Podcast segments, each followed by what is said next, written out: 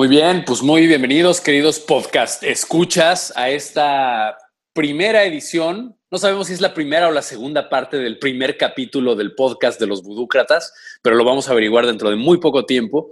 Y bueno, yo soy Rodrigo Cosío, eh, me acompaña Alberto Nava, el, el creador del concepto budúcratas, que me invitó a co-conducir este espacio. ¿Qué tal, Alberto? ¿Cómo estás? Muy bien, aquí contentos de tener a, nuestro invitado. ¿Qué tal? Tenemos un invitado de lujo para abrir el primer, el primer eh, capítulo de este podcast. Él es Dante Aguilar, es un entrañable amigo de, ambos conductores. Eh, conocemos a Dante desde hace muchos años. Y bueno, Dante es básicamente un Homo sapiens, un Homo sapiens sapiens, que eh, transita por la vida con una filosofía de vida de corazón abierto. La verdad es la mejor manera que tengo de, describir la forma de vida de Dante. Es una persona que, que eh, da generosamente de su sabiduría, que explora la vida, que explora el mundo, que explora escenarios de la conciencia y que generosamente los comparte con todos, con todos sus amigos. Entonces, Dante es una personalidad amplia que abarca experiencias desde la producción cinematográfica hasta el chamanismo, pasando por el amor a las plantas, el cultivo de autor y muchos otros conceptos de los que vamos a hablar eh, en este podcast. Entonces, muy bienvenido, mi querido Dante. Qué gusto tenerte en este podcast. Hombre, no, pues, eh, pues estoy seguro que será todo un gozo, eh, como siempre, charlar con ustedes.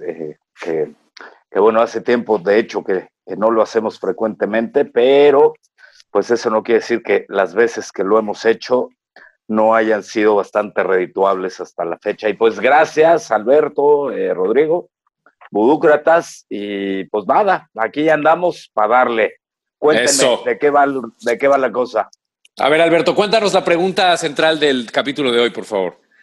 Bueno, pues la pregunta del episodio 1 es, eh, ¿en qué creemos cuando creemos en la humanidad? y, digamos, creemos que es al menos una pregunta oportuna por el, eh, este lento y eh, sin fin, inacabable fin del mundo que estamos viviendo eh, a causa de, de, esta pandemia y creemos que es un buen momento para pensar en la humanidad, ¿no? Como, como especie, sobre todo porque pues hay evidencia de, de que los cambios que la humanidad este, ha inducido en el medio ambiente, pues tienen que ver directamente e indirectamente con el surgimiento de estos virus patógenos zoonóticos, que eh, son los virus que, se transmiten de animales a, humanos. Entonces, este, pues nada, también esto significa retomar pues cientos de conversaciones prácticamente que hemos tenido los tres a lo largo de más de tres décadas, no sé cuánto que nos conocemos,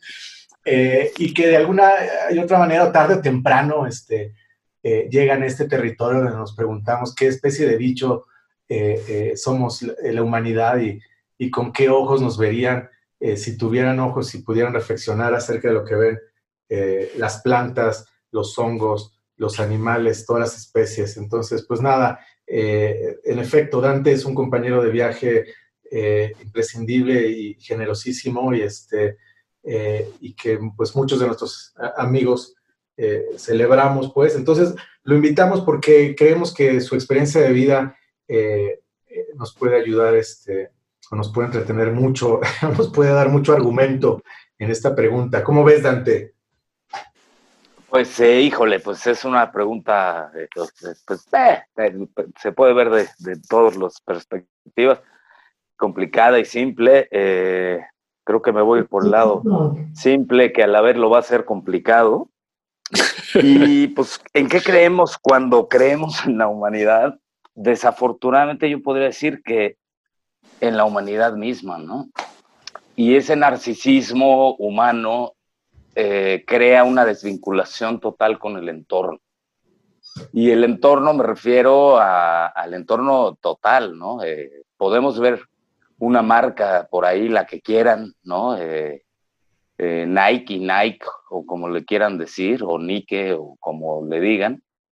Y, lo que reconocemos es una marca y, sabemos todo lo que eh, el branding nos puede brindar como producto, de tenis, chamarras, playeras, gorras, eh, en fin, ¿no? Qué sé yo, seguramente son miles de cosas las que, las que hacen. Pero, por ejemplo, se nos olvida que para fabricar lo que sea que fabrica una marca, se tiene que hacer uso de recursos, ¿no? Y esos recursos, pues, están en, el planeta. Y todo eso lo tenemos borrado, o sea, podemos reconocer tal vez un centenar de marcas simplemente con el logotipo, pero si te ponen flores enfrente o hojas de árboles o cortezas de árboles o semillas o incluso insectos o, especies de, ¿qué te gusta? De mariposas o de hormigas o lo que sea, seguramente no conocemos ni una, ¿no?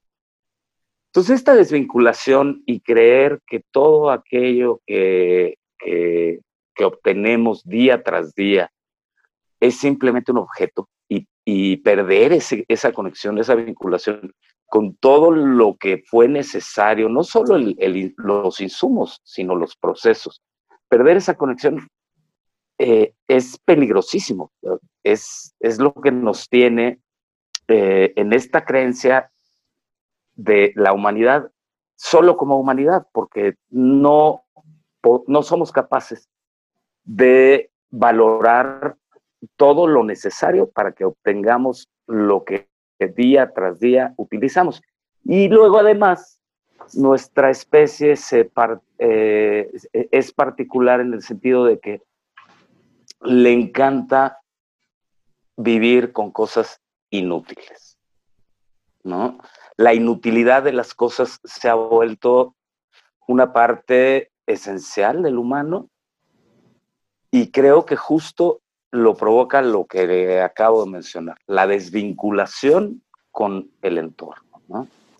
Entonces, ¿en qué creemos cuando creemos en la humanidad? Tristemente, solamente en la humanidad. Y ese es el peligro. Bien. Oye, ante esta reflexión que haces de apertura, que me parece eh, muy profunda y, y, nos da mucha tela de dónde cortar para conducir esta conversación, me recuerda una afirmación que hiciste en aquel primer ejercicio de podcast que hicimos, hicimos hace un par de semanas en el que decías que en tu, en tu mirada, en tu perspectiva, el único futuro radicaba en una vuelta al pasado. ¿Nos quieres explicar un poquito qué significa esa frase a partir de esto que estás diciendo? Porque lo que estás describiendo ahora es, pues mira, creo, creo que presente consumista, es justo eso. Claro, claro, creo que es justo, justo eso, ¿no? O sea, volver al pasado tendría que ser volvernos de nuevo exploradores, eh, curiosos y, por tanto pacientes. ¿Qué sucede cuando uno comienza a, a, reconectar con los procesos mediante los cuales funciona el todo? ¿No? Desde el germinar una semilla y que esa semilla de pronto emerja de la tierra y comience a multiplicarse una sola célula, como, como en el caso de, todos los seres vivos, se, se, multiplica a sí misma y cada célula se va agrupando donde es necesario, donde por quién sabe cómo, por instinto, por lo que no sé cómo llamarlo, eh, comienza a, a duplicarse a sí misma y ciertas células, por, ejemplo, en el caso del Homo sapiens sapiens o de los animales en general, pues unas se van a, conformar el cerebro, otras el órgano, otras la sangre, otras el corazón, qué sé yo, la piel, bla, bla, bla, bla, bla, bla. ¿Cómo saben a dónde carajos irse cada una de ellas y montar toda esta maravilla de, de, máquina que, son lo, que somos los seres vivos? pues quién sabe, ¿no? Quién sabe cómo le hacen, pero ese conocimiento está allí, es obvio. Es un conocimiento que si bien no puede describirse eh, cómo, cómo, lo hace cada célula, si la célula, o sea, ¿no será que también tienen un cerebro que les dice cómo, hacia dónde tienen que ir en, su vida y cómo se duplican a sí mismas para crear otras dos, con esa información que les va a dar la función que cada una de ellas tiene en, en los cuerpos? pues es fascinante, es, un concepto misterioso, fascinante, y que al olvidarlo, eh, estamos yéndonos hacia este Homo sapiens sapiens que, que, solo se fija en lo inútil, ¿no? y aquello que es útil no, no se fija en ello. Es decir, eh, volviendo a tu pregunta, volver al pasado en este sentido puede volverse reconectar. Lo que los antiguos tenían tiempo, ¿no? Donde había cosmovisión, donde había tiempo de mirar las estrellas y saber en qué parte del universo estaba uno parado. Eh, saber predecir eclipses sin un ordenador, ¿no? Sin un programa que, puta, ya, así que chiste, ¿no? Ya la conexión no es tuya. Tú lo que sabes es teclear y, calcular a través de un programa, pero ya no es por mirar las estrellas sí. Y es asombroso que, los antiguos podían estar conectados con todo este universo, no solamente con la Tierra, sino con todo lo visible, eh, de una manera muy distinta. Entonces, probablemente esa sea la propuesta de, volver al pasado, a, conocer y, a reconectar y a revincular con todo el entorno eh, que, nos es visible o perceptible.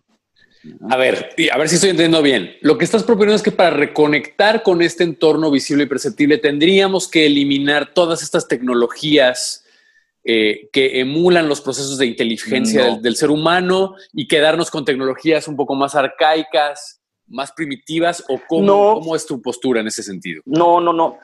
No, no, no, tampoco soy alguien que niegue eh, el uso de la tecnología moderna. Eh, lo que creo es que simplemente se ha vuelto solo eso el conocimiento.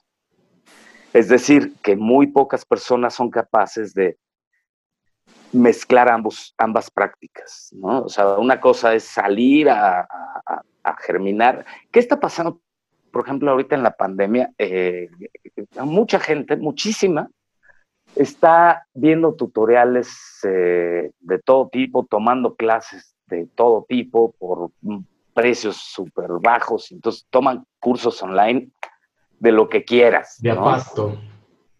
De lo que quieras, de carpintería, de albañilería, de buceo, de natación, o sea, de, de, lo que quieras, de cocina, de dibujo, de pintura, de puertos, ¿Y qué está sucediendo? Pues que la experiencia no está allí, ¿no? Al final no es una clase práctica, no es lo mismo seguir una coreografía de un video eh, bien hecho incluso, la mayoría no están bien hechos, pero incluso bien hecho y que tú le puedas poner pausa y ver dónde puso el serrucho y cómo lo midió y que calculó el ancho del serrucho, que es importante, ¿no?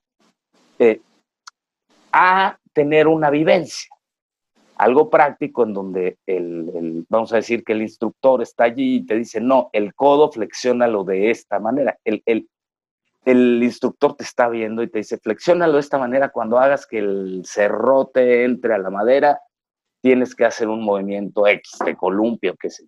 Es bien distinto a lo que está sucediendo hoy día la tecnología está increíble, nos ha permitido vincularnos, estamos ahorita ustedes dos y yo en el podcast eh, a través de una página en medio de la nube. Está increíble, pero olvidar la otra parte, la parte verdadera, como, como un ejemplo que, puedo, que se me viene muy seguido a la mente es eh, como uno de mis alumnos, tal vez de siete años, eh, un día mencionó que, había visto un documental de las águilas, que había visto miles de tipos de águilas y, y, que, que estaba padrísimo. Y lo le dije, oye, no, pues sí, está increíble, ¿no? Pero, eh, ¿qué, nos, qué, ¿qué aprendiste de las águilas? Y ya, comenzó a dar datos muy bien, ¿no? La neta, muy bien. Pero luego se me ocurrió preguntarle si verdaderamente él había visto águilas, ¿no? Águilas de verdad. Entonces me dijo que no, que, pues, no, que nunca, pero que otra vez ayer, repitió, eh, ayer vi un documental sobre las águilas y sí vi águilas, ¿no? Muchas, y que no sé qué. Y las chiquitas, las grandotas, las viejas, las que el pico ya lo tienen molido. Y entonces le, le pregunté de nuevo, bueno, ok, a ver, vamos a pensar, si, eh, si de verdad lo que está dentro de una pantalla y es una imagen que grabó una cámara, es en verdad un águila o la representación eh, en imagen gráfica de, un águila. entonces ya, bueno, debatimos un poquito y ya ahí con el grupo, pues, todo el mundo estuvo de acuerdo en que no era un águila, sino una imagen del águila, ¿no? Entonces, eh, ¿qué podemos hacer? Retomando la pregunta y la respuesta. O sea, está increíble tener esta tecnología y que ahora podamos ponerle una Hero Black, ya no sé en qué generación vayan las Heroes, pero la última generación, a un águila, ¿no? Está increíble y ver esos vuelos, pues es, es apasionante. Pero también debería ser lo mismo tener esta, darnos el tiempo y tener el deseo de ir y salir y, buscar, investigar dónde hay águilas y, e ir y acampar y sacar binoculares y buscar un nido, ¿sabes? O sea, como la experiencia en general. Eso a mí es lo que me ha pasado con el estilo de vida que de pronto eh, pues ya me veo viviendo, ¿no? Que tampoco es algo que yo planeé mucho y que a lo mejor eso es lo que también le da eh, la diversidad que tiene, pero en el caso de las plantas, por ejemplo, las plantas te llevan a aprender muchos conceptos como la germinación, eh, la producción de la semilla, la polinización, insectos de todos tipos, benéficos o, perjudiciales, eh, cómo interactúan entre ellos, si dejas que uno crezca bien el otro y entonces eh, el otro se lo come y se deshace de él sin que tú tengas ni siquiera que hacer nada, ¿no? En realidad, uno comienza a aprender que uno no hace nada. Con las plantas uno no hace nada. O sea, tú ayudas un poquito, pero las que crecen son ellas, las que te dan el fruto son ellas. ¿No? Tú medio las atiendes, eres más su asistente. A veces, eh, la vez pasada eh, mencionábamos esto de, del concepto de si las plantas fueron domesticadas o ellas nos han domesticado a nosotros, ¿no? Al final los, tenemos que pasar atendiéndoles. Claro, es un concepto muy interesante que puso Yuval en su libro este de Sapiens, donde dice, describe, describe cómo, exacto, cómo pasamos de ser una sociedad nomádica a ser una sociedad sedentaria basada en la agricultura. Y, ahí la, la, cuestión que pone él es que el trigo nos domesticó a nosotros, porque realmente lo que hizo fue entrenarnos a nosotros, a los seres humanos, para que hiciéramos una serie de cosas bastante complejas además, para extender el dominio del trigo sobre la tierra. O sea, realmente pasó de ser un cereal que se daba ahí en la zona del Levante, en lo que es ahora el Medio Oriente, y er, tenía un alcance bastante ¿no? Sí, cerquita entre, entre lo que hoy en día es Israel y Mesopotamia, ¿no? Y, y, bueno, y ahora el trigo está presente en prácticamente todos los lugares del mundo. Y fuimos los humanos los que llevamos la semilla y los que la fuimos sembrando aquí y allá, ¿no? Entonces ese es un concepto. Sí, la globalización no, es, no es un término nuevo, ¿no? O sea, es, es antiquísima la globalización, ¿no? O sea, como el viaje de las semillas y de los ingredientes es todo un tema. A mí me fascina, o sea, es impresionante. O sea, hay tantas cosas como tal vez pues, los, los italianos creen que el jitomate es italiano, ¿no? Claro. Los mexicanos creemos que el cilantro es eh, mexicano. Bueno, pero eh, ahora sí donde matamos a todos es el Huitlacoche, ahí sí no me van a decir que no. Ah, ahí sí, con el Huitlacoche, ahí sí. De, hecho, sería un gran personaje ¿eh? Eh, nacionalista. Totalmente, además es un hongo y con esto quisiera llevar agua, pues tal vez no a mi molino, pero sí al de... cada vez que escucho o, que volvemos a, tocar el tema o citamos a este autor eh, Yuval, ¿no? Y sus eh, dos tabiques que escribió y que se volvieron muy, muy famosos.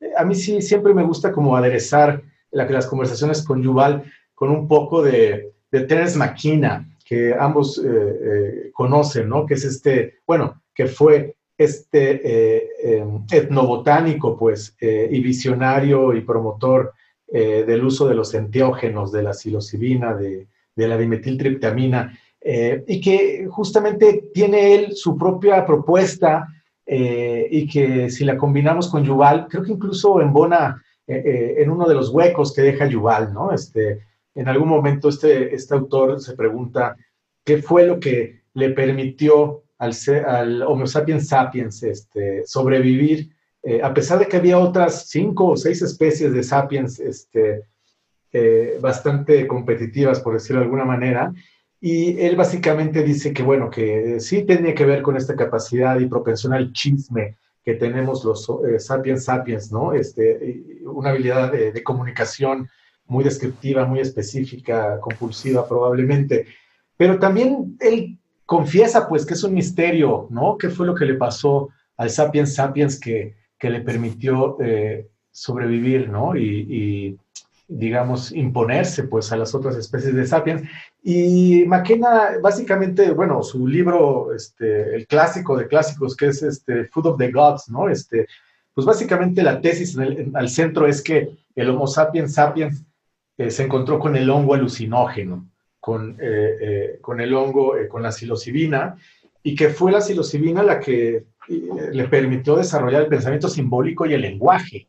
Y, esas herramientas eh, fueron las que realmente le permitieron este, sobresalir, ¿no? Y, sobrevivir a los otros sapiens, ¿no? Y lo digo porque eh, sé que eh, Dante tienes una, un interés también particular y profundo, pues, con los entiógenos. Y cuando hablas de esta experiencia directa con la naturaleza, sé que también podrías platicarnos, este, o es un tema que te gusta y que, en el que tienes experiencia, pues, de qué, experiencias nos provee eh, la misma naturaleza por medio de las plantas o, de los hongos este, o de estas sustancias que podemos encontrar en la naturaleza para tener esta experiencia directa que Terence McKenna pues básicamente identifica como la experiencia mística primigenia, pues, ¿no? Este, antes del dogma, antes de las religiones, él, él, lo que propone, básicamente sintetizando brutalmente su tesis, es queremos salvar eh, a la humanidad de la catástrofe a la que parece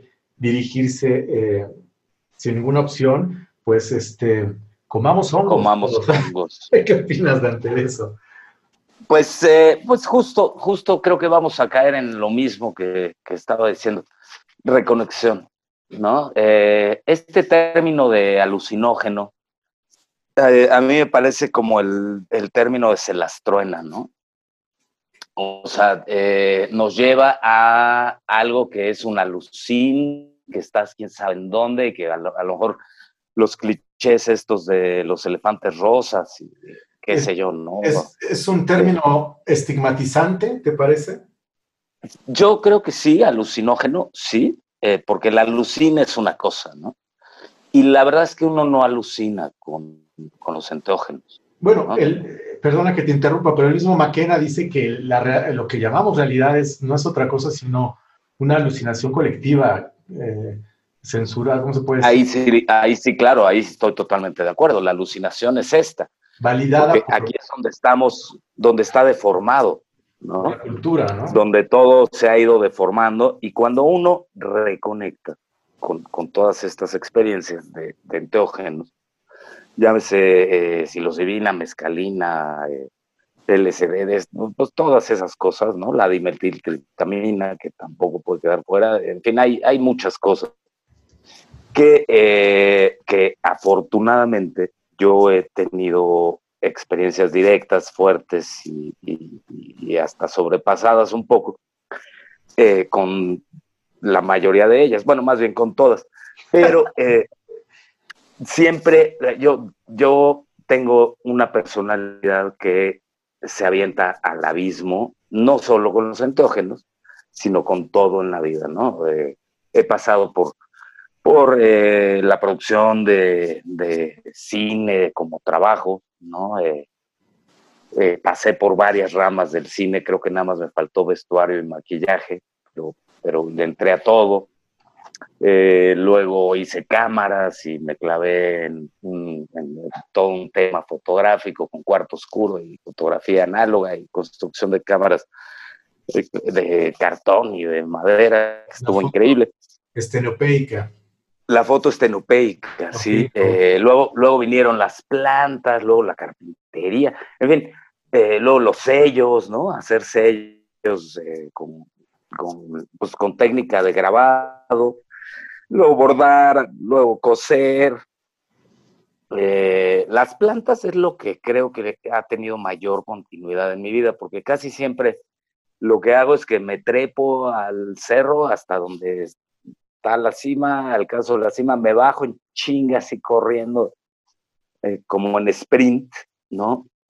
Y entonces ya está conquistado el cerro y, como que se queda ahí, ¿no? Ya es un cerro que conozco, que está allí, nunca me deshago de mis cosas, ahí tengo todo y, y, me dan de pronto días en los que me puedo poner a chambear en cualquiera de, esas, de esos proyectos que parecieran olvidados, pero, pero están allí. Eh, y bueno, eh, en el, en el caso de, de, los enteógenos hago lo mismo, ¿no? O sea, subo, subo, subo, subo, subo y, y, me puedo quedar clavado un rato en, en una cosa, eh, hacer todo el recorrido del cerro, bajarlo también a toda velocidad, si hay peñasco y me aviento mejor. Eh, y eso hace que, que, que, bueno, que las cosas las viva uno al máximo.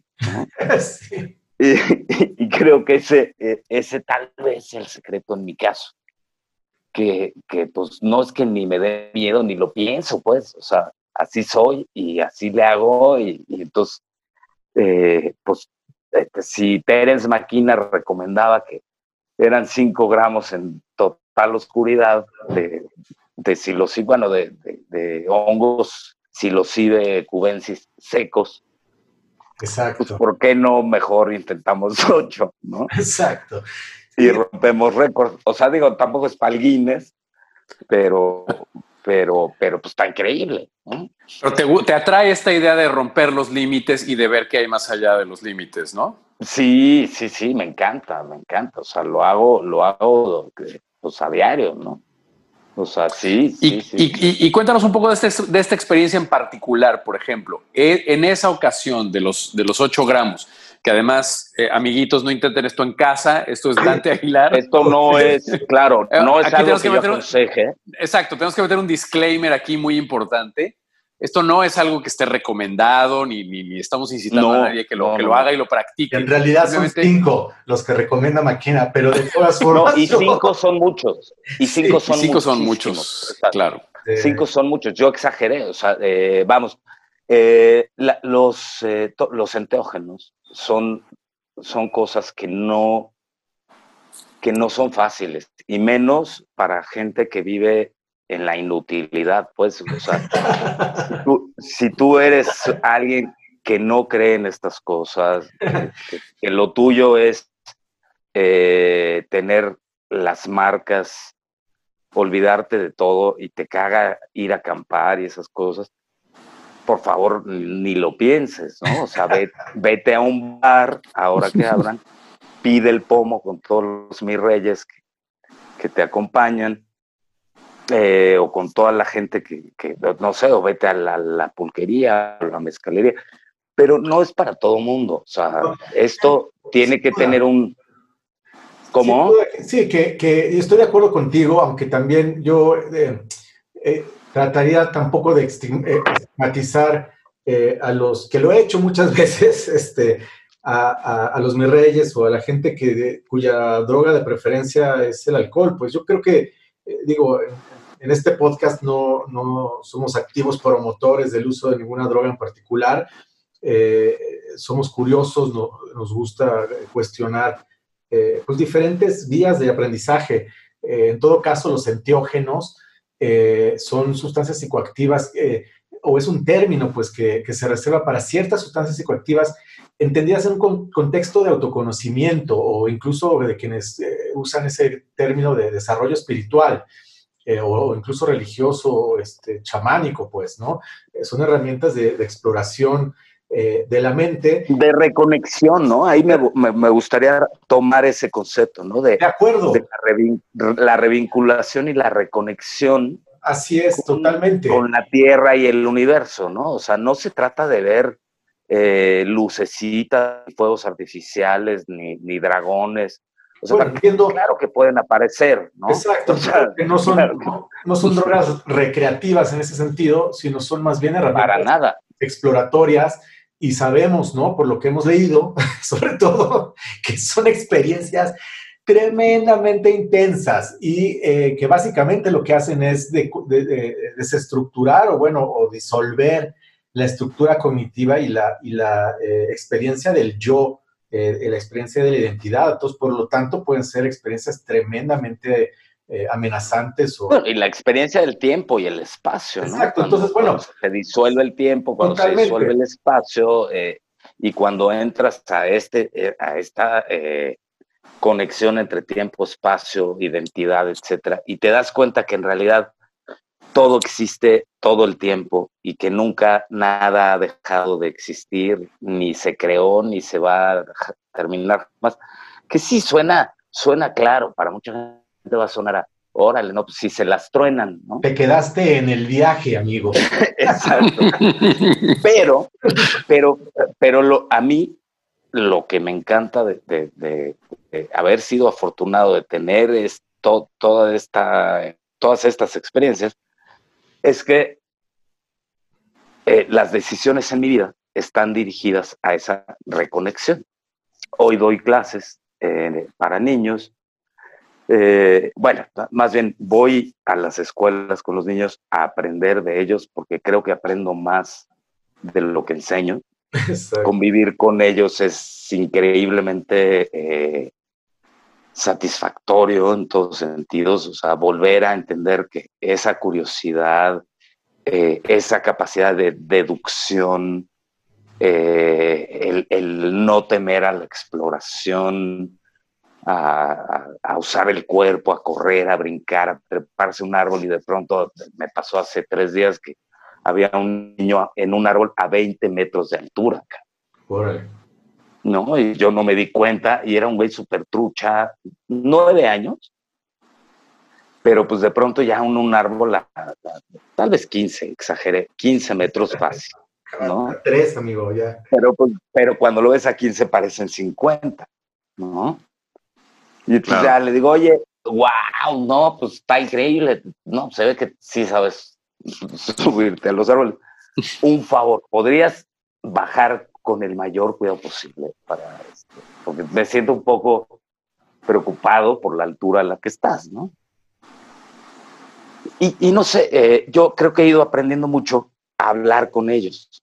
Cuando tú hablas con ellos de una manera como esa que les acabo de contar, que es muy sencilla, y donde expones, o sea, le puedes decir, bájate de ahí, cabrón, porque no mames, eso está prohibido, y te puedes meter un madrazo.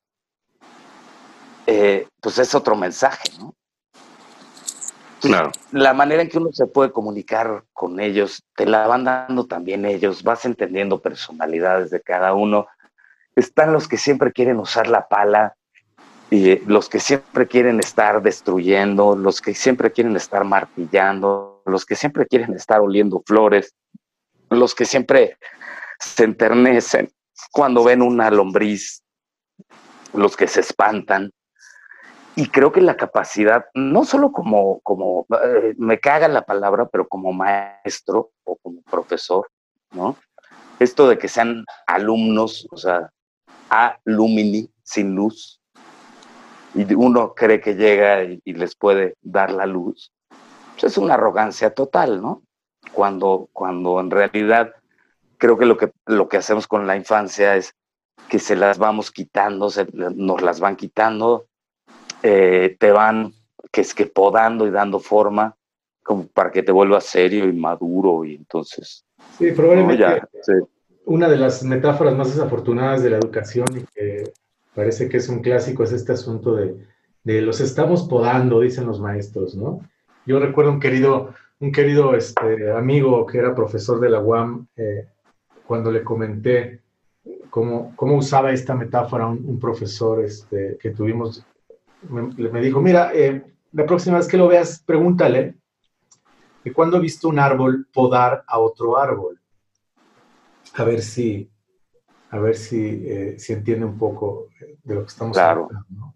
Pero bueno, sin duda, este, eh, este tema de tener experiencia, una experiencia directa de la naturaleza o, una experiencia, digamos, a un mismo nivel que nos permita aprender de todos y de todo, pues creo que sí es algo que no necesariamente el sistema educativo promueve, ¿no? No, digo que, no, no, todos los modelos educativos, pero venimos de eso, ¿no? De una educación vertical, autoritaria, una educación que privilegia la lógica, la memorización y donde la experiencia... Donde el pizarrón se vuelve el centro del aprendizaje. Bueno, y ahora, ahora la pantalla, y no, no, me refiero nada más a la educación a distancia, pues, o sea, como tú lo decías. No, no, no, antes de eso eran, eran proyectores ya en pantallas. pero, o, o, el, o, este asunto de decir, bueno, yo vi un águila, pero pues la vi en, en Animal Planet, ¿no? Y no tengo otra manera de verla porque no se me ocurre eh, ir, ir a viajar a un lugar donde pues, me puedo acercar a la naturaleza, pues desafortunadamente eh, a muchos chicos o ya de cierta edad,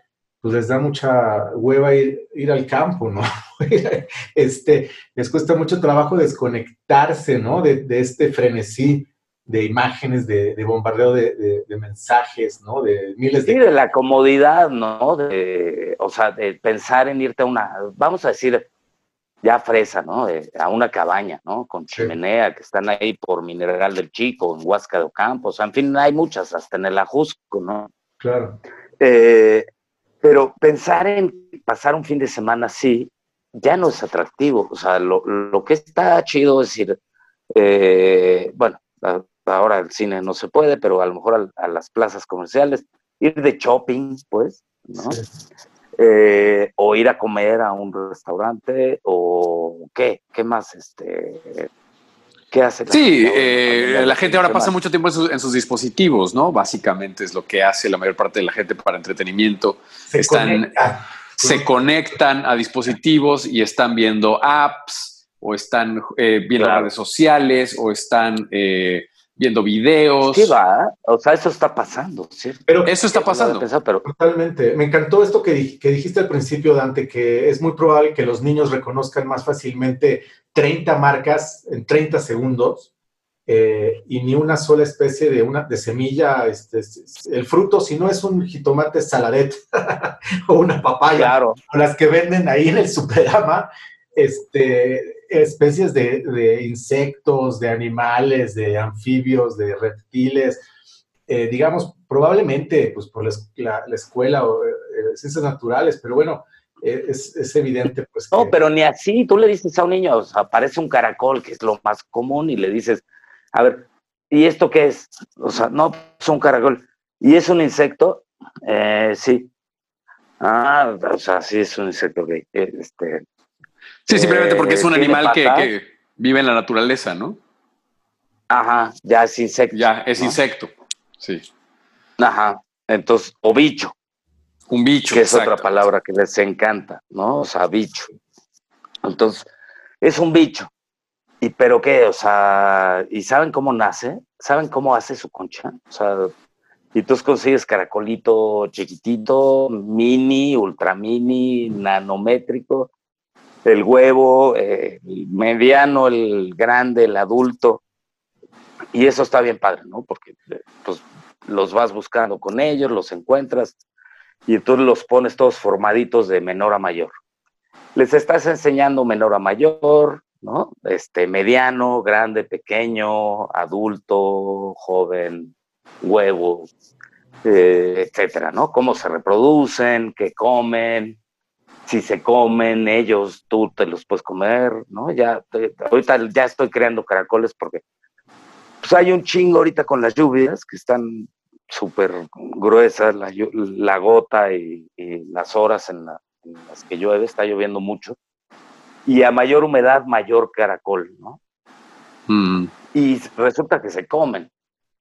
¿no? entonces, este, bueno, pues ya voy a hacer criadero, los estoy recolectando. Los claro. Y pues está ahí, los escargó, los escargó. los escargó a la, a la, a la provenzal. a la provenzal.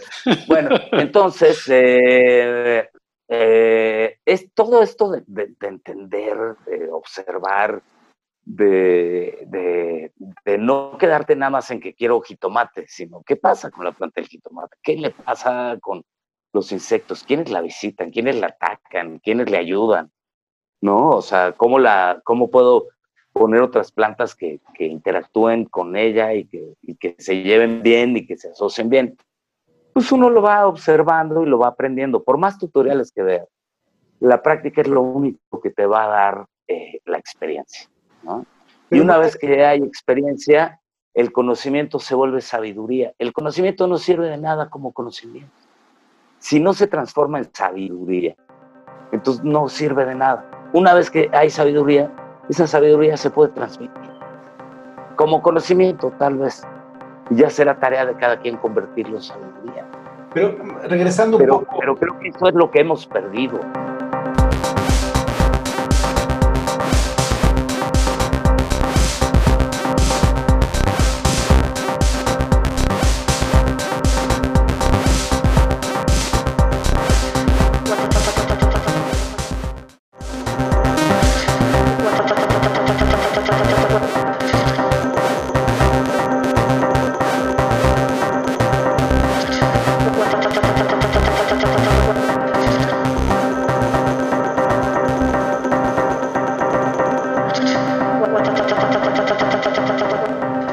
Regresando un poco a la, pregunta inicial, les quisiera reformular a los dos.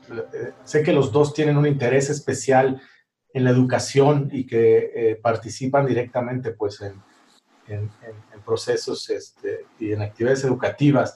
Y mi pregunta es, eh, digo, nos queda claro que como humanidad, en términos de acumulación de, información, ¿no? acumulación de conocimientos, y si se entiende por esto, pues eso, ¿no? Este, datos, este, eh, información eh, eh, que se puede entender de manera lógica, pues parecería que, digo, ahí estamos cubiertos, pues, ¿no? Este, tenemos la capacidad de consultar en una computadora, ¿no? O como decimos, googlear, ¿no? Y, este, y tener ahí toda la información que, que, se ha registrado en la historia, ¿no? Este, eso es lo que ha permitido la tecnología, pues, ¿no? Si eres ignorante de algún tema, te conectas a internet, te clavas y puedes en una hora, este, pues si no ser experto, pues por lo menos tener eh, bastante o toda la información lista y, la clave. Pero, pero, ¿sabes qué pasa? Para entenderla. Sí, eh, Alberto, o sea, lo que yo siento con Google, porque yo mismo lo hago, ¿no? Eh, es que la información se vuelve efímera. Es decir, Hacia allá al, no tener, al no tener esa experiencia y esa sabiduría, eh, se convierte en una mera información efímera que, a los tres días ya no te acuerdas.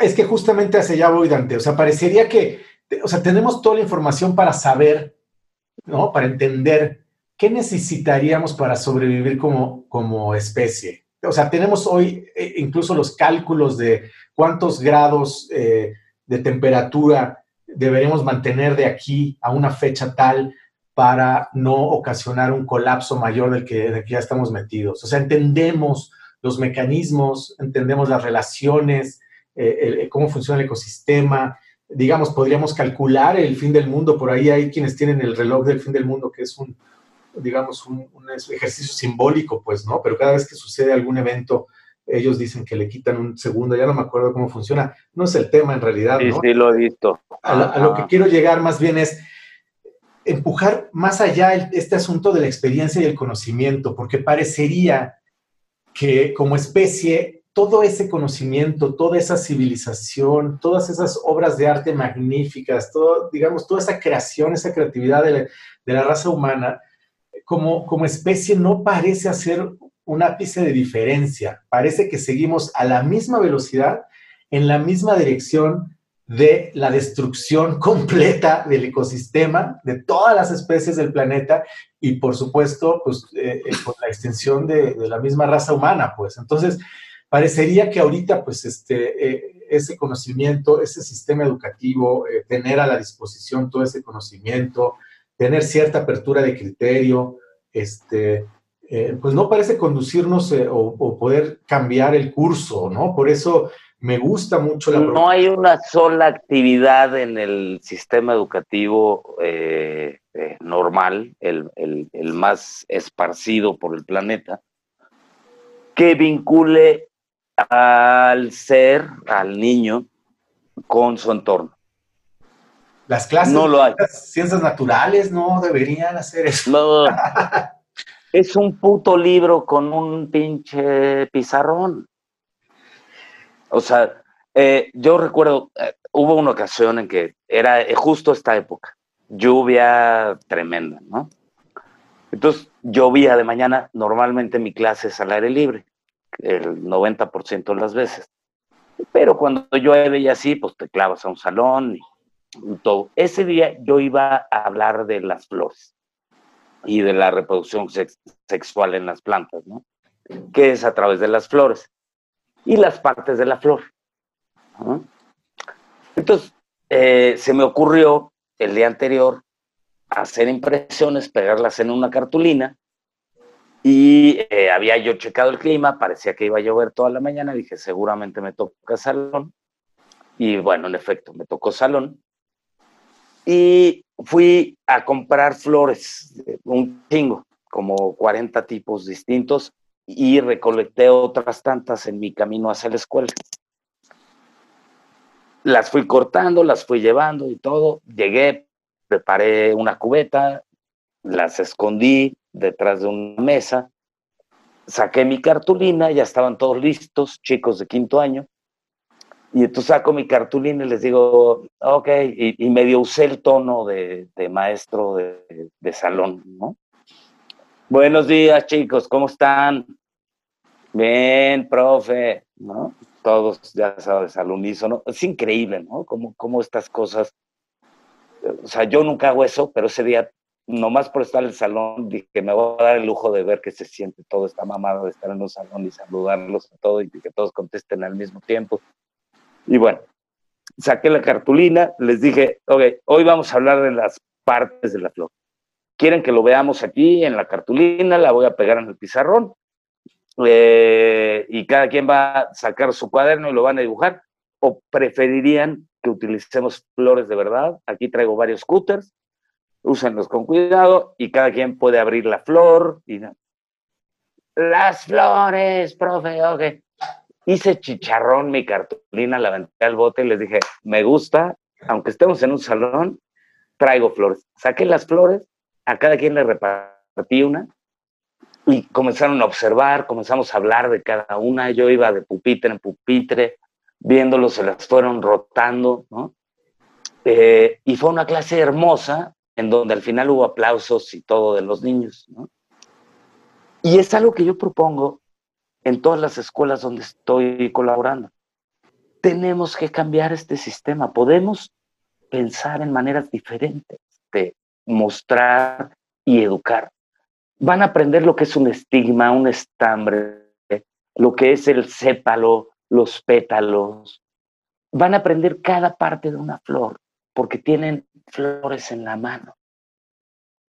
Ponerlo en un pizarrón o en un libro, que es lo que decías, Alberto, de ciencias, el libro de ciencias naturales, no es lo mismo que tener una flor y poderla diseccionar y observar cada una de las partes que la componen.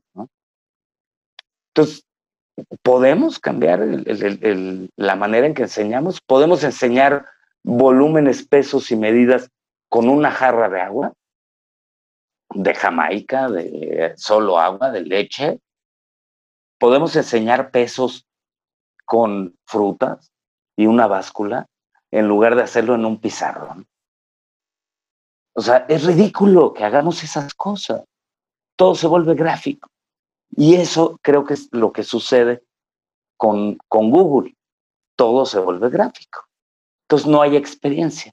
Sin experiencia el conocimiento es igual que cagar y jalarle al excusado. No deja nada. Bueno, ya me clavé. Ahí sigue, ¿ma? Aquí estamos, aquí estamos. No, no, no. La verdad es que eh, fascinante el recuento de esta clase. Para, eso es el podcast, estimado, para clavar. Exactamente. Eh, no, me encanta, me encanta esto que dices. Eh, digo, yo particularmente también tengo un interés muy, muy, muy personal en la educación y trabajo en, una empresa dedicada a, buscar formas de, mejorar la educación y justamente eh, lo que nos proponemos es alejarnos de este modelo de esta educación estéril, ¿no? Esta educación de la memorización, de la repetición, del acumulamiento de conceptos en la cabeza del estudiante sin aplicación en el mundo real, sin un contacto verdadero con, la vida, ¿no? Y, algo que, que, promovemos mucho es que la escuela se vuelva un espacio de contacto con la vida real, que es algo que a la escuela le cuesta mucho trabajo porque tiene una tradición de por lo menos 300 años, 250 años por lo menos, desde que la educación se volvió masiva, en, eh, que eh, pues se diseñó este modelo. Es un modelo de, de, indoctrinamiento, es un modelo pensado para la revolución industrial, en la que los niños siguen un poco las rutinas de los trabajadores de una fábrica, es decir, entran todos juntos a un salón, a una hora específica. Uniformados. Uniformados, con el sonido de un silbato, eh, hay una serie de horarios, las, materias se desvinculan unas de otras, es decir, se separan como si la lengua no tuviera nada que ver con las matemáticas o las matemáticas con el mundo natural, todo se separa en compartimentos aislados y se, eh, pues se, se vierte la jarra del contenido en la cabeza del estudiante. Y lo que se espera es que el estudiante sea capaz de retener la información lo mejor posible. ¿Y cómo se mide ese aprendizaje? se le entrega una hoja al final del ciclo al final del periodo, del mes, del bimestre, lo que sea, y se mide qué tanto logró memorizar, qué tanta información logró retener el estudiante en su cabeza. Es una memorización. Entonces, es un proceso estéril y sí, como bien dices, Dante, va desvinculando a la persona del entorno natural, la va desconectando del mundo y la va convirtiendo en un autómata, de alguna manera, que es lo que la, que es lo que las grandes empresas de la revolución industrial querían. Querían obreros, querían trabajadores que fueran útiles, no querían gente que quisiera estar en el campo eh, observando las mariposas y cocinando su propia comida. No, lo que querían era gente que estuviera en las líneas de ensamblaje repitiendo acciones. Claro, para generar producción, sí, sí. Exactamente, o, o burócratas en sus, sentados en sus escritorios, procesando facturas, este, etcétera, etcétera. Entonces, eh, la escuela fue pensada para eso. Ahora estamos en un momento de gran oportunidad en la historia, me parece, porque ese modelo ya está roto. Crucial. Es crucial. Entonces tenemos una oportunidad para volver a vincularnos, y aquí volvemos a tomar el tema de la reconexión. Podemos volver a vincularnos con el mundo natural. De hecho, parece que no nos queda alternativa, y si no lo hacemos, definitivamente vamos a extinguirnos.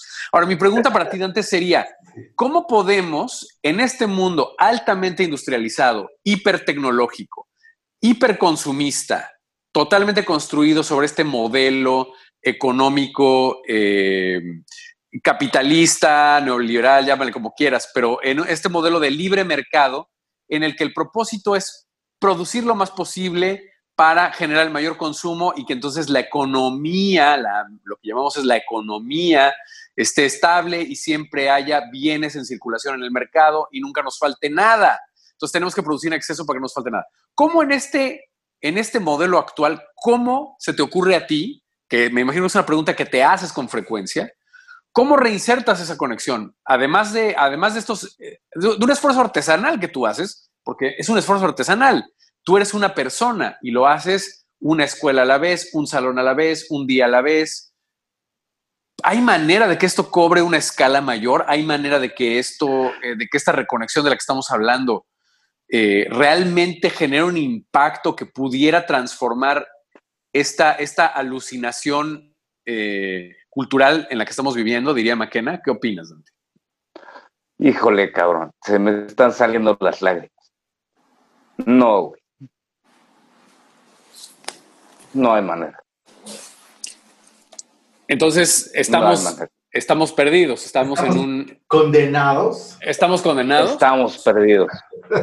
Estamos perdidos. Y sin, embargo, y sin embargo, aquí estamos y estamos este, eh, conversando y estamos eh, eh, dudando. y yo también digo, esta conversación la hemos tenido muchas veces y, habitualmente, o, o, yo creo que la mayoría de las veces, este, pues es más fácil concluir lo que estás concluyendo, Dante, ¿no?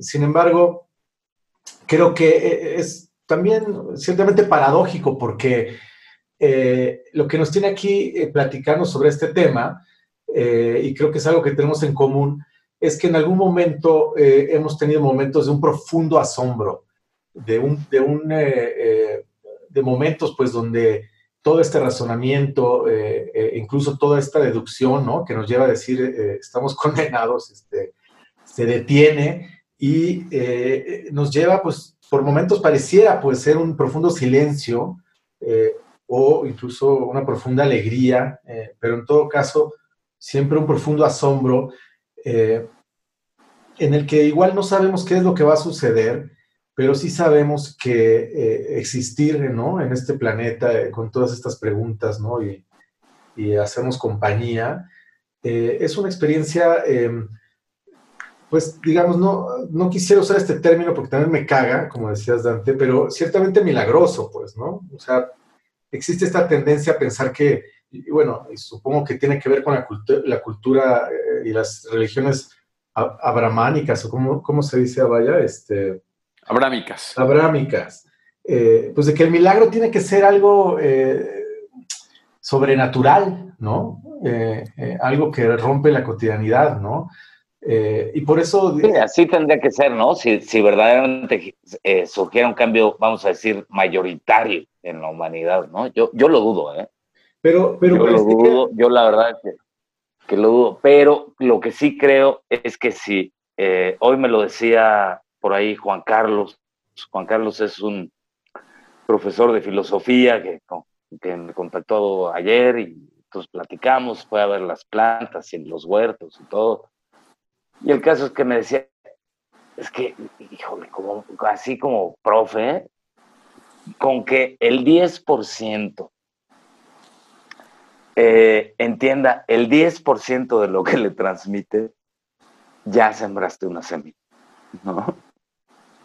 Y entonces yo decía, claro, no puede uno eh, tirarle a que el 100% le va a agarrar la onda a uno, porque porque no es así, ¿no? O sea, como ya les decía, hay miles de personalidades y, y uno, si no se acopla a esas personalidades, en lugar de llegar y decir, no, a ver, tú aquí haces lo que yo digo porque esta es mi clase y no la tuya y tú para acá, y no entiendes que ese niño lo que necesita es agarrar la pala y hacer 20 hoyos, aunque no tenga sentido, pero que hacer 20 hoyos sea el sentido que él le da ese día de la clase huerto, está bien. Es, eh, eh, eh, es su personalidad, es, es un niño que, que, lo que hace es hacer hoyos y ya está, ¿no? entender eso cuesta trabajo, ¿no? Y que el otro, ay, las flores, y vuele como mariposa entre el huerto y vaya oliendo flores y que esté enamorado de las flores, pues es otra personalidad. Uno como maestro o como ese, ese eje del grupo que está ahí, porque también esta onda de maestro me, caga, pero, pero como ese personaje que está allí dirigiendo, orquestando al grupo, eh, tiene que adaptarse a las personalidades de todos y tiene que entender que uno va a ser el que eh, va a ser el melancólico, el flemático, el sanguinario, el, el que sea, ¿no? Entonces, no es tu clase, es la clase de todos. Y si tú no tienes la capacidad de mimetizar, de mimetizarte, de, sí, de mimetizarte con, cada uno de ellos, entonces no eres un buen maestro. Y volviendo a esto del, tema de la educación, eh, eh, eh, Rodrigo, cuenta conmigo. Yo la verdad es que todos los días pienso en maneras de, de, cómo le damos la vuelta y cómo incorporamos conocimientos verdaderos y prácticos en, las clases, en cómo, o sea, que, se nos quede grabado, que, no sea, no, no importa si soy ingeniero o soy físico, ¿qué tal si cuando acabe la secundaria soy ingeniero físico matemático y un lingüista experto? Y combino todas esas cosas para a lo que sea que me dedique, sea hacer impresiones o diseñador o lo que sea, aplico todo ese conocimiento porque ya tengo las herramientas, las tengo guardadas en mi caja de herramientas que soy yo. Y entre más herramientas tengamos, yo soy un fan de las herramientas tanto eh, físicas, bueno, de, eh, vamos a decir, taladros. Mecánicas, vamos a eh, Mecánicas, sí, o sea, de, de todas las herramientas eh, soy un fan, ¿no? Las colecciono, tengo, tengo una obsesión también por ellas, pero considero que el conocimiento es lo mismo. Cada vez que uno aprende algo nuevo, se vuelve parte del cajón de las herramientas, del closet, del, del, almacén donde, donde guardas herramientas. Y esto incide directamente en una capacidad de reaccionar ante cada situación. Es decir, si yo me enfrento a, eh, a una situación emocional o en mi vida que, tenga yo que resolver, conforme más experiencias vaya yo teniendo en términos de relaciones y de emoción y que me queden claras, pues más fácil las voy a poder resolver. Lo mismo en, en el huerto. O sea, yo voy aprendiendo cada vez que esto es así y aquello sucede de esta manera y que esta planta se lleva bien con esta otra y que esta no se da bien en una maceta de este tamaño, sino en esta otra, y vas sumándole al almacén de herramienta y de conocimiento. Y entonces ahí es donde interviene la experiencia. Entonces, si nosotros logramos educar generando experiencia, vamos a tener unos, unos superhumanos que van a estar vinculados y que, por lo, y que por tanto van a respetar todo lo que tiene que ver con, con el entorno, ¿no? que ahí es donde está roto el equilibrio. Ibas a decir algo, Alberto. Sí, es que justamente creo que eh, si entendemos, como decía Rodrigo, que el sistema educativo como lo conocemos es una respuesta a esta maquinaria industrial de producción en serie, ¿no? Y este, a esta sociedad hiperconsumista, ¿no? De perseguir siempre lo nuevo. Eh, yo todavía sospecho, pues, de que la acumulación de conocimiento o las mismas herramientas, eh, digamos, este, puedan ayudarnos o puedan salvarnos, ¿no? Si, si queremos este, seguir pensando en términos de, de esa posibilidad, sino más bien no deberíamos estar creando un sistema educativo que lo que produzca es ese profundo asombro, ese, ese eh, suspender eh, estos procesos mentales eh, utilitarios, ¿no? De cálculo, costo-beneficio. digo, pienso otra vez en máquina, ¿no? Y digo, pareciera que el reto es ver si todos, ¿no? Los niños, los jóvenes, los adultos, podemos tener experiencias eh, directas, no, no en teoría, pues porque eh, las religiones han encargado de probar eso. Eh, la, misma historia es una historia de, las religiones y de las mil guerras y cruzadas y, guerras de exterminio y genocidios, ¿no? Este, si, no hay, si no hay experiencia directa, el conocimiento no es real. Exacto, es, justo a lo que voy. ¿Qué, ¿Qué tendríamos que provocar? Eh, eh, en el espacio de aprendizaje para que hubiera ese asombro otra vez, ¿no? Este, y que hubiera esa, eh, esa reconexión, no solo con la naturaleza y los animales, ¿no? ¿Cuánta gente conocemos que quiere más a sus perros que a las demás personas, ¿no? Como si los humanos no fuéramos suficientemente animales para ser dignos de compasión eh, eh, y amor y cuidados, ¿no? Este, porque los hay, ¿no? Hay gente que, que prefiere cuidar a un perro eh, y alimentar a un perro que... O a 30 o a 50, sí, Exacto, que sentir compasión y, ayudar a otros humanos, ¿no? Bueno, también, claro, la historia y la evidencia histórica este, nos hace ver que el hombre, pues, este, puede ser un lobo para el hombre también, ¿no? Pero bueno, esa es la pregunta ahí, ¿no? Este, en términos de humanidad, ¿qué, ¿qué educación nos está faltando? ¿Qué experiencia le, queremos pedir a la educación que pudiera revertir esto que parece irreversible ya eh, y, que es algo que echamos a andar y que no parece que podamos detener, ¿no? Este, eh, yo nada más quisiera agregar este... este pues yo, yo, yo lo que propongo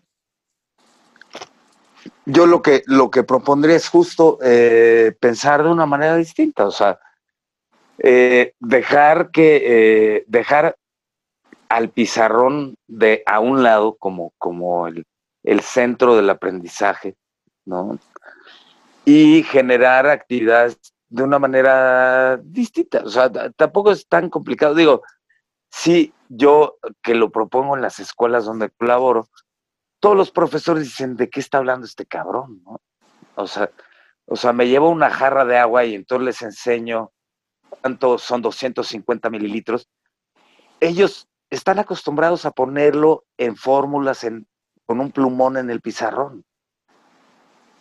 ¿No? O sea, a cada niño le pasas una jarra que tenga medidas y tiene desde 50 mililitros hasta medio litro, qué sé yo, hasta 15 litros, como quieras. Y cada uno puede ir vaciando y midiendo y pesando y disolviendo y, entender la solubilidad, porque si le pones sal y le mueves, la sal a dónde se fue. ¿Dónde quedó? Ya, o sea, ¿no? Hay miles de maneras, pues, o sea, yo cada vez pienso en más y más y más, y así doy mis clases, ¿no? Entonces, los niños, es así de, huerto es la, le llaman huerto a mi clase, porque no sé por qué, pues así llegó, ¿no? Como que, es que este güey monta huertos, pero en realidad... Hoy toca, hoy toca huerto. hoy toca huerto, pero está padre, al final está Claro, está padrísimo. Esto incluye, incluye todo, ¿no? Claro. Hacemos juguetes, construimos juguetes de madera, de corcho, de, ¿no? O sea, eh, criamos insectos, liberamos mariposas, eh, catarinas, eh, en fin, o sea, implica, vemos ángulos con la posición del sol cada día, cuántos días faltan para que acabe el verano, el otoño, el año. hoy es el día tal del año y le restan tantos. Entonces, pues hay matemáticas, hay física, hay todo. Y no hay salón. Estamos afuera, con plantas, con insectos. O sea, no hay necesidad de tener pupitres. Nos sentamos en el suelo. No, nos da el sol.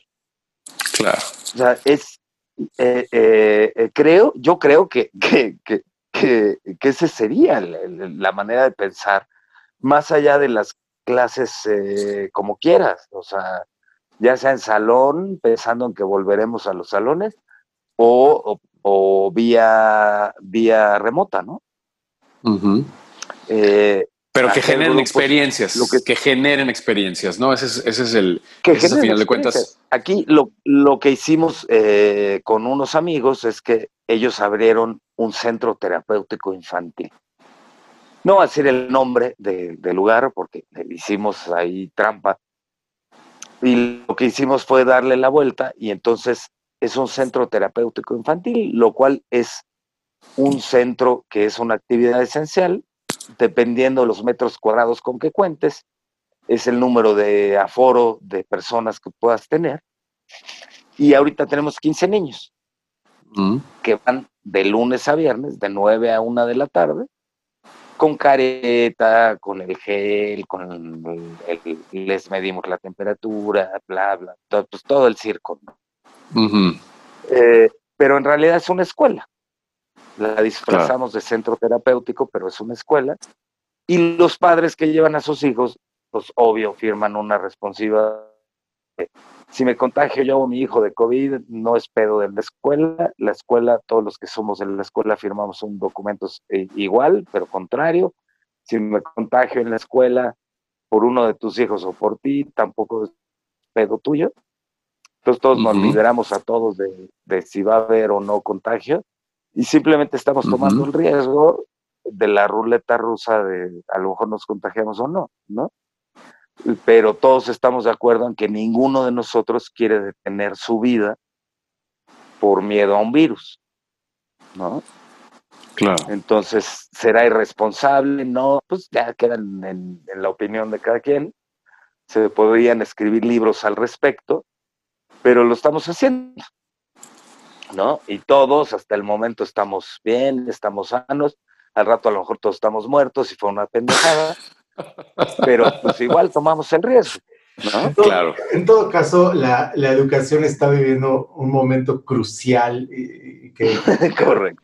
de redefinición eh, y, como tú lo dices, este, es polémico, pues, este, no sabemos eh, a ciencia cierta eh, digamos, cuánto va a durar esto, si es el primero de una serie de no sé cuántos virus patógenos zoonóticos y vamos a tener que acostumbrarnos a ello. Pero lo cierto es que es buen momento para preguntárselo y para preguntarnos si, si es demasiado tarde. Y aunque fuera demasiado tarde, yo te escucho decirlo, Dante, eh, pero probablemente seas de las personas más entusiastas, más generosas, más optimistas, más valientes, más eh, resilientes que yo conozco. O sea, una persona eh, eh, o cualquier otra persona más bien, que dijera, estoy convencido de que estamos condenados, pues, yo creo que eh, no, saldría a compartirse como tú lo haces, ¿no? y, a tratar de conectar con la gente y a transmitir todo este conocimiento. eh, que es a donde yo quería llegar, ¿no? O sea, yo admiro de, los dos, ¿no? Su, erudición o su pasión por el, conocimiento, por el manejo de herramientas, del lenguaje. Pero de las cosas que más admiro de los dos, no solo como eh, interlocutores, me gusta conversar con ustedes, es su generosidad y su capacidad de empatía por el otro. Y yo creo que si la humanidad eh, tuviera que cultivar alguna, eh, no sé, tampoco se llama la virtud o, simplemente rasgo de supervivencia, pues creo que tendría que ver más con, con la empatía, con la compasión, con la capacidad de, verse en el lugar del otro, eh, antes que cualquier capacidad de acumular conocimiento o destreza en el manejo de, herramientas. Al principio, cuando hablaban de este Yuval otra vez y de cómo nos domesticó eh, el trigo.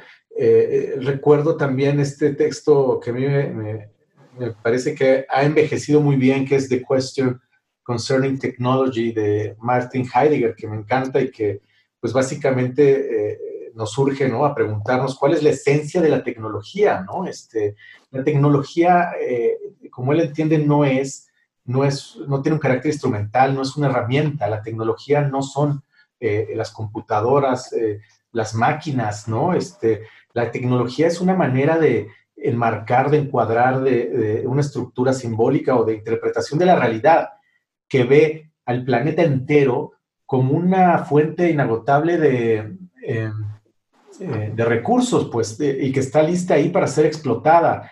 Y parecería que la que nos domesticó, pues, o la que eh, nos lleva, eh, es la tecnología y no nosotros a ella, pues, ¿no? Eh, recuerden, este, allá en los noventas, cuando nos conocimos y, que acudíamos a, esta escuela, comunidad cultural, mística, este, y, el uso de estas parábolas, ¿no? De, no me acuerdo, creo que se llamaba Nasruddin, ¿se acuerdan? Nasruddin era como el así como tenemos el pepito de los chistes en, eh, la cultura eh, hindú y sufi, ¿no? Está este personaje que se llama Nasruddin y que lo usan. Que era el más sabio, ¿no? Era el más, el, más tonto y el más sabio a la vez. Exactamente, era como el, era el tonto del pueblo, pero era el que generalmente más sabiduría lograba reflejar en algunas ocasiones y en otras ocasiones era el, sátiro, era el pepito de la historia, ¿no? Y nos, pero nos representaba, nos representaba a todos nosotros, ¿no? Y, recuerdo mucho esta idea, esta historia, ¿no? De cuando él se sube a este caballo y, y este que no sé muy bien cómo iba la historia, pero lo ven pasar. La tecnología, ¿no? Exactamente, lo ven pasar corriendo y le dicen, oye, ¿a dónde vas con toda velocidad y prisa, no? Y él contesta, pues no sé, pregúntale al caballo, él es el que me lleva, ¿no? Y parecería que, la, civilización y la tecnología eh, este, están ahí sintetizadas o representadas en esa alegoría, en, en esa este, parábola, ¿no? Este, parecería que vamos a toda velocidad eh, y vamos creando cosas maravillosas, interesantes, este, insospechadas, pues, ¿no? Este, ya vamos a llegar a Marte, en fin. Pero bueno, si llegamos antes de que, de que nos extingamos, pues, ¿no? Entonces, pues... Eh, sí, pero, pero es que eso de, vamos a llegar a Marte, ¿quién va a llegar a Marte, güey? Sí, unos cuantos. Unos cuantos. No, o sea, tal vez, tal vez nadie, ¿no? Tal vez sea otra vez otro robot o tres o, o diez, o sea, y eso no, no, no podemos decir la humanidad logró llegar. O sea, son un grupo X y lo que sea, ¿no? Pero, pero bueno, ok, ¿qué coño se importa Marte, güey, cuando lo que estamos haciendo es destruir lo único que tenemos? Bueno, a lo mejor unos ya, están, ya, están, viendo la mudanza, amigo, ¿no? Exactamente, lo que pasa es eso, ¿no? Esa es la agenda detrás de, detrás de esto. Es, es pues encontrar también, O sea, claro, claro que y construir mi casa en Marte, güey, pues estaría poca madre. Pero bueno, la posibilidad de ello eh, para, para la mayoría de los humanos es, ah, es nula, es nula, inconcebible, por supuesto. ¿no? Sí, por supuesto. Pero eh, otra vez, esto recuerda, recuerda, recuerda, que el 1% de la población tiene el 40% de los recursos del, del, planeta. Claro. Entonces, este es, un, es un proyecto de ellos, este es un proyecto del 1% de la población, por supuesto. Sí, claro, claro. Y ya los quiero ver, o sea, sin conocimiento y sin nada, tratando de subsistir. O sea, no saben sembrar lechugas, pero quieren ir a Marte. Bueno, déjate eso. Hemos acumulado todo este conocimiento y tecnología fantástica y podemos transportar al 0.01% de la población a Marte, pero parecería que lo que sí no podemos lograr con tanto talento y tanto orgullo de nuestro propio conocimiento, en fin, es transformarnos como especie. O sea, es, eh, evitar la necesidad de tener que mudarnos a otro planeta o que a lo mejor... Ese es el pedo. en miles de años vamos a tener la misma situación y, a lo mejor podríamos estar teniendo un podcast o la forma que tuviera un podcast en, 100 años en Marte diciendo, oigan, eh, ya está a punto de colapsar Marte, ¿no? Este, sigue, sigue, no sé, este, Júpiter o a dónde nos vamos a mudar. Y que pareciera que como, como especie, con todo ese talento, toda esa sabiduría, todo ese conocimiento, todas esas religiones, todos esos místicos, eh, Jesús, Buda, Naropa, Tilopa, eh, Milarepa, este, Krishnamurti, Ragnish, todos los místicos que nos han enseñado el camino para reconectarnos con el ser, como especie, no pareciera que estemos mejorando mucho, ¿no? ¿Cómo ves, Rodrigo? No. No, no, no pareciera, justamente porque la verdadera religión de, nuestro tiempo es el consumismo. Esa es la verdadera religión de nuestro tiempo. Y por eso las marcas de las que hablaba antes son reconocibles. Son las verdaderas eh, iglesias o los verdaderos santos de nuestro tiempo, ¿no? Nike, Adidas, todas estas marcas eh, cuyos logotipos son símbolos altamente valorados. Y, Lacoste, Nestlé, Coca-Cola. exactamente. Y son símbolos. Cientos. Sí, podemos mencionar todas las que quieras. y cada quien elige un grupo de marcas con el cual, es decir, una serie de santos a los que, a los que les reza y les tiene cierta devoción.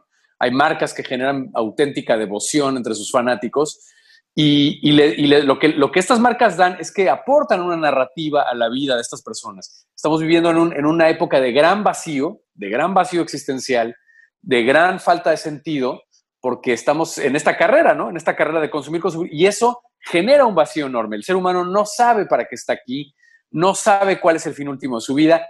Las grandes religiones también, que en algún momento tuvieron el, rol de aportar ese gran sentido y contar una historia de trascendencia. No es que tú estás aquí porque te tienes que convertir en alguien digno de Dios o en alguien digno de acceder a esta promesa que Dios hizo.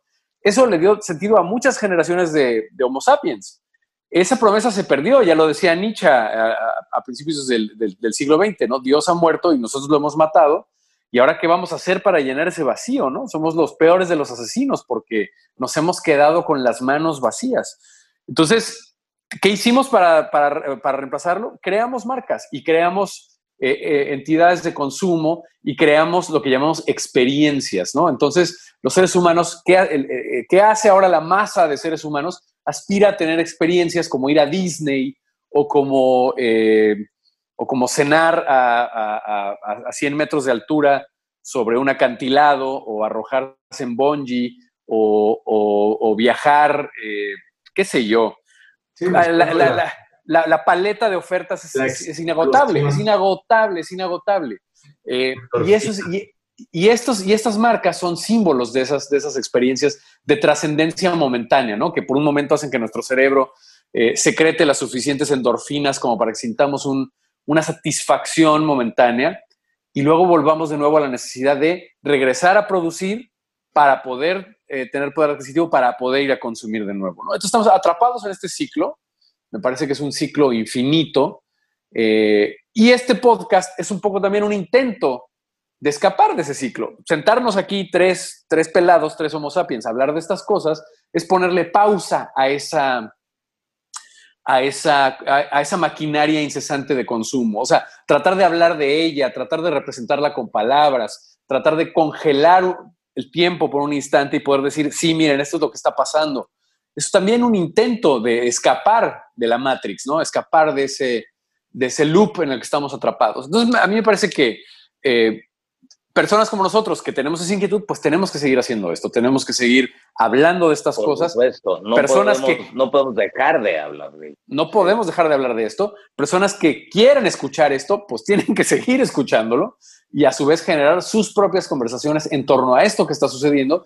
Y quién sabe, a lo mejor en algún momento un milagro sucede, como decías, Alberto. A lo mejor, a, lo mejor un acontecimiento milagroso, profundamente misterioso, nos espera adelante en el camino. Y a lo mejor sí sucede este despertar del que hablan muchos eh, amigos. Eh, ojalá, ¿no? Ojalá. Yo lo, mejor sucede, ¿no? y por eso a lo mejor soy, soy medio pesimista en el sentido. Pero, es realista, ¿eh? Yo soy igual que tú. Yo pienso igual que tú, Dante. Pero me parece que el valor de esto es, el valor de esto está en no rendirse, el valor de esto está en saber que a pesar de que las probabilidades están terriblemente en nuestra contra, no podemos eh, suicidarnos, no podemos, no, podemos claudicar. Exactamente, no, no se puede claudicar porque también somos eh, personas que apreciamos la vida, que sabemos que existe este otro lado de la vida, sabemos que existe esta otra cara de la moneda, de profunda conexión, de profundo amor, de profunda, eh, eh, de sentido de comunidad, de profunda hermandad, y, valoramos eso tremendamente. Hemos, eh, somos afortunados en el sentido que hemos tenido experiencias bellísimas a lo largo de nuestra vida.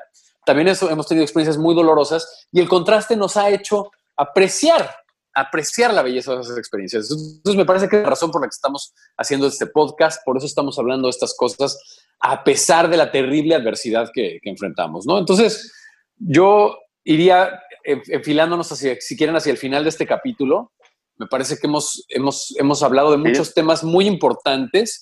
Me parece que hemos tocado muchos temas eh, cruciales y, desde luego me gustaría que siguiéramos platicando. Me encantaría que, digo, tengo, por, tengo por seguro que Dante este no es, no es su debut y su despedida. Va a regresar muchísimas veces de podcast porque la cantidad de temas que hemos puesto sobre la mesa nada más el día de hoy da para horas y horas de conversación eh, y de conversación real, de conversación que nos puede apuntar, que puede apuntar nuestras mentes en direcciones propicias, en direcciones que pudieran generar cambios. Entonces, sin duda, sí. Pues, si quieres, Alberto, yo, yo eh, perfilaría hacia el cierre, eh, una, una, idea de cierre tuya, una idea de cierre de Dante y quizá podemos hacer el rap. ¿Cómo ves?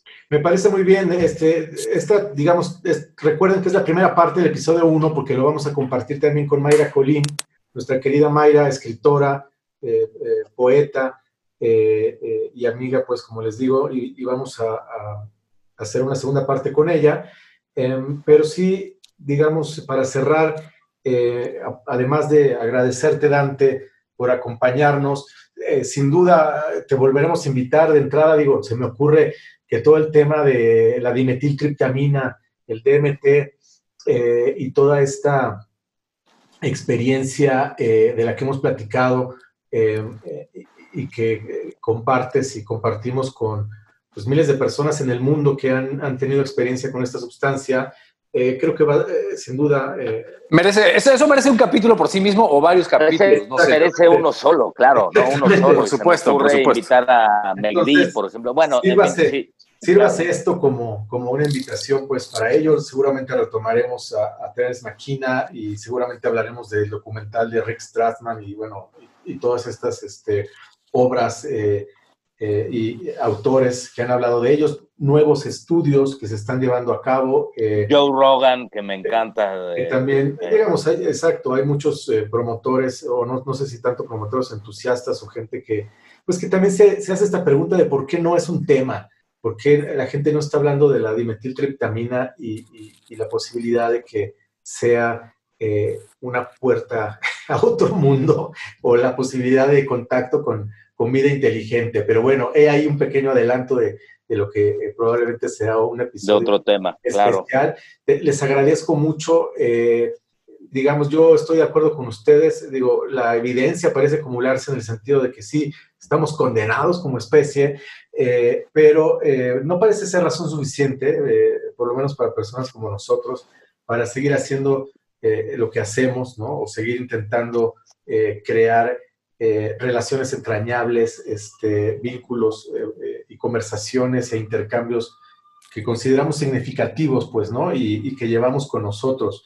Yo les agradezco mucho a los dos su generosidad siempre de compartir sus experiencias y pues sí, este podcast es una celebración de, simplemente de que pues tenemos la capacidad eh, de tener este intercambio y mientras tengamos la capacidad lo seguiremos haciendo, lo seguiremos compartiendo, no aspiramos a ser este, eh, nunca líderes de opinión.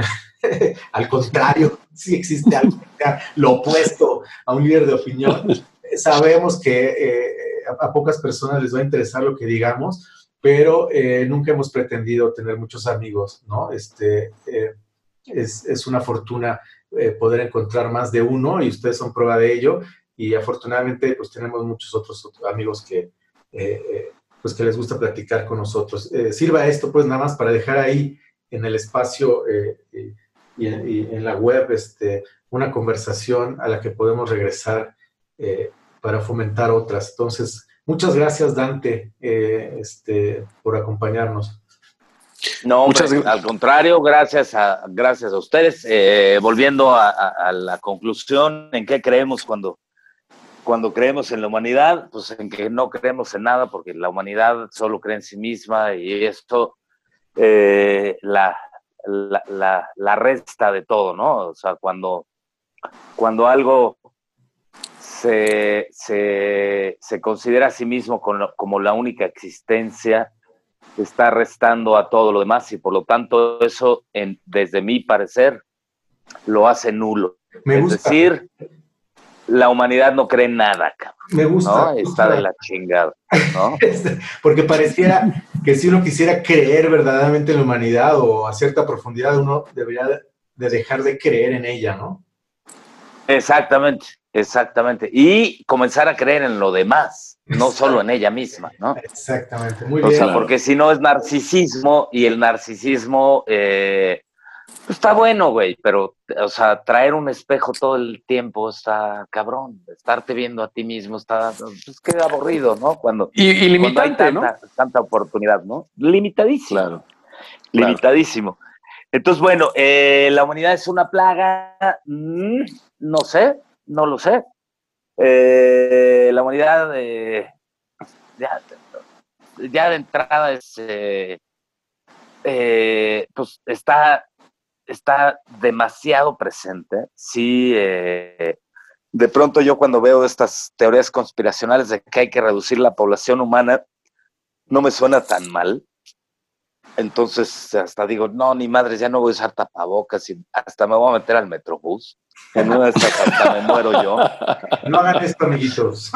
No, no hagan esto, tampoco estamos aconsejando. Pero bueno, lo he pensado, pues, porque eh, pues y si dices, bueno, pues que si yo me muero, ¿qué? O sea, tampoco pasa nada, ¿no? O sea, así de que, que o sea, este miedo que, que, yo descubro en la gente de que se va a morir, pero ¿qué no sabías, güey? ¿No? Eh, o sea, no es nada más el pedo del COVID, ¿no? Está presente todo el tiempo, no es nada más. Es un, gran, tema, el miedo y todo lo que provoca el miedo, ¿no? Porque a veces pensamos que es un mecanismo de supervivencia y luego termina siendo justamente la planadora que nos mata y mata a muchas más personas en el camino, ¿no? Así es. Y bueno, y pues nada, este, creo que quiero cerrar con eh, invitarlos a explorar en todos sentidos, en, la vida día a día, qué puedo yo hacer desde mi casa, desde mi vida, para explorar más el mundo, comenzar a observar las plantas, los insectos que hay en mi casa, eh, cómo cocino, cómo, cómo congelo, qué puedo comenzar a, a, fabricar en casa como mi propia pasta de dientes. Luego ya podemos con mucho gusto, yo puedo ir compartiendo ahí recetas para todo ese tipo de cosas mega sencillas. En 10 minutos haces una pasta de dientes que te dura 6 meses. En fin, esto de, de, comenzarnos a dar cuenta que no necesitamos estar conectados a esa red de los supermercados y de las marcas para vivir, ¿no? Eh, que es lo que al final nos mantiene esclavizados porque sea lo que sea que hagamos, tenemos que intercambiar nuestro tiempo, es decir, nuestra vida, nuestra existencia, por un salario, por un intercambio monetario, mismo que sean centavos o millones, podemos intercambiar por bienes y servicios que en una de esas, y en la mayoría de los casos, son innecesarios, porque los podríamos producir nosotros. Entonces, invitarlos a eso, ¿no? A que, a que cada vez tengamos más herramientas para, para eso, para para tener más tiempo para estar viviendo nuestra propia vida en, en lugar de tenerla que entregar para cambiarla por billetes. pues eh, estaremos poniendo ahí en la página de, donde va a estar este episodio un link a, tu página de, Facebook, donde sé que justamente compartes contenidos muy útiles eh, eh, y que incluso estos tiempos podrían ser incluso un manual para el apocalipsis, manual de supervivencia, me consta. Correcto, correcto. Pues muy bien, Dante Aguilar, te agradecemos muchísimo tu presencia en este podcast. Ha sido un verdadero agasajo escucharte. Eh, y bueno, siempre es un placer platicar contigo, con Alberto. Eh, eh, venimos haciéndolo desde hace muchísimos años. Creo que tres décadas, decía Alberto al principio del podcast. mínimo. No sé si es mínimo, ¿verdad? Mínimo. Dejémoslo, dejémoslo en, tres, sí. y siempre es un acto de descubrimiento, de aventura, de, de, entrañable cariño y hermandad que, nos da muchísimo gusto. Entonces, te agradecemos de verdad de todo corazón, Dante, que hayas, te hayas tomado el tiempo Igual. con nosotros acá. Y que, y bueno, y esperemos que, sabemos que no va a ser la última, sabemos que habrá muchas más. Y pues bueno, vamos a cerrar el podcast agradeciendo a, todos los podcast escuchas que hayan eh, finalizado esta transmisión. ¡Wow! Si se quedaron hasta el final, qué maravilla. Quiere decir que les interesó mucho el tema. Y porque duró un rato, duró un ratón. Y este, pero me parece que los temas son interesantes. Entonces, eh, eh, vamos a seguir tratando de hacer esto para ustedes, de crear espacios de reflexión, de conversación, de tocar preguntas que nos lleven a ver diferentes ángulos acerca de la realidad.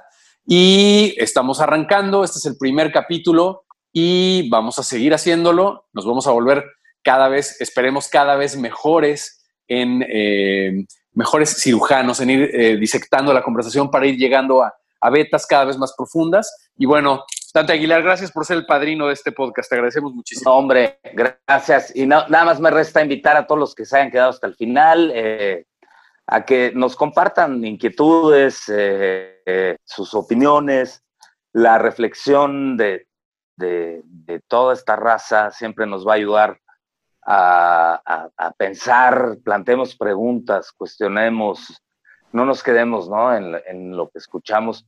Cuestionarnos, estarnos eh, auto cuestionando es, una es uno de los viajes más bellos en la vida. Vivir sin preguntarse cosas, no me imagino lo aburrido que puede ser. Afortunadamente yo no soy así. Ahí está pero, pero, pero, pues entrémosle, entrémosle y bienvenidos todos aquellos que, le quieran entrar a, todo este diálogo. Ahí están las redes sociales, podemos conversar con mucho gusto con, con quien quiera. Un abrazo a los dos, muchas gracias. Gracias. Vientos. Estamos en contacto. Chao. Abrazos prohibidos a todos. Chao. Bye.